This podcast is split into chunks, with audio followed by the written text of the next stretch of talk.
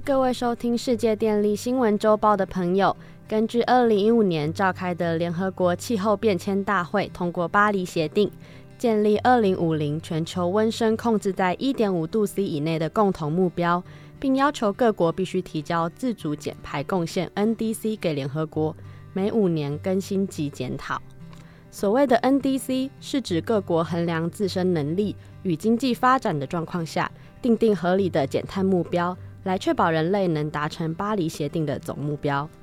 因为新冠疫情的影响，自巴黎协定签订以来，第一次 NDC 检讨的时间点延至二零二一年的 COP 二十六完成，下一次提交的时间点将会落在距今两年后，也就是二零二五年的 COP 三十。也就是说，各国目前在气候方面所付出的努力，将是以满足二零二五年的短期目标为依归。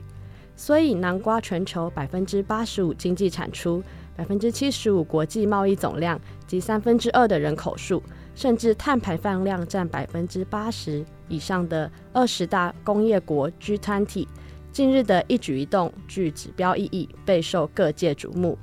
此外，今年也被视为可能是人类史上最热的一年，各界对于气候变迁相关议题都非常关切。因此，九月九日至九月十日，在印度新德里刚落幕的 G 团体领导人峰会，在攸关近邻转型的能源议题有得出哪些重要的结论呢？本期节目将与大家分享这次会议结论的精华内容。第一，二零三零年将全球再生能源产能增加两倍。在距离本次 G20 领导人峰会更早之前的七月所举行的 G20 能源转型部长级会议上，沙地阿拉伯和俄罗斯等化石燃料生产国曾反对2030年将 G20 国家再生能源产能增加两倍的提议，理由是天然气是他们的能源结构中重要的组成部分。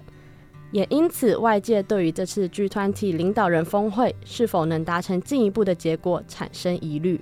所幸，在本次 G20 领导人峰会取得的最大进展，当属于最终已就2030年将全球再生能源产能增加两倍达成了共识。据了解，在电力技术组合当中，到2030年要实现减排目标，最重要的是在2030年之前将全球再生能源发电装置容量增加两倍。根据计算，在2023年至2030年期间，可避免新增约七十亿吨的二氧化碳排放量。除了再生能源以外，声明中也表示会积极的发展其他零碳排或低碳排的技术。第二，加快燃煤发电退出的脚步，但仍要考量各国国情。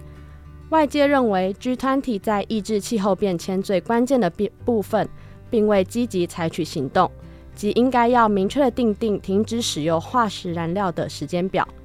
此外，G20 的声明仅针对燃煤，并未提及逐步淘汰石油和天然气。尽管化石燃料的燃烧是人为导致全球变暖最大的原因，这代表各国对化石燃料的使用仍然态度分歧，而这已是全球能否顺利达成近零排碳的最主要隐忧。根据联合国的报道指出，世界距离实现巴黎协定将全球变暖限制。在工业化前水平以上一点五摄氏度的目标还差得很远。单就能源转型以达成近零排碳而言，提高再生能源规模，搭配逐步淘汰所有的化石燃料是不可或缺的元素。因此，各界的注意力将转向各国是否可以在今年年底的 COP 二十八上达成同意逐步淘汰所有化石燃料，尤其在地缘政治局势紧张且日益加剧之际。第三，将努力促进开发中国家获得达成 NDC 所需的低成本融资。到二零三零年以前，发展中国家需要五点九兆美元才能达成 NDC。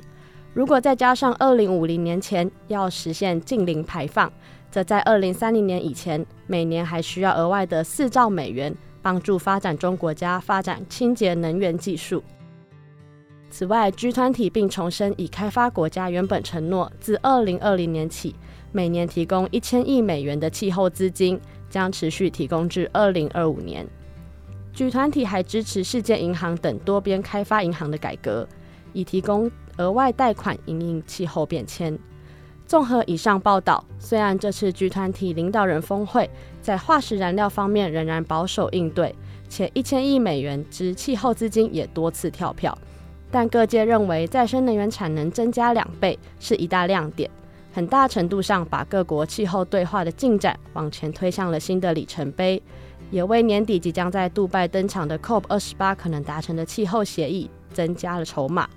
以上是本周世界电力新闻周报的整理报道。国际上电力的大小事，我们会持续密切关注，并跟大家分享。若喜欢我们的频道，欢迎与好朋友分享哦。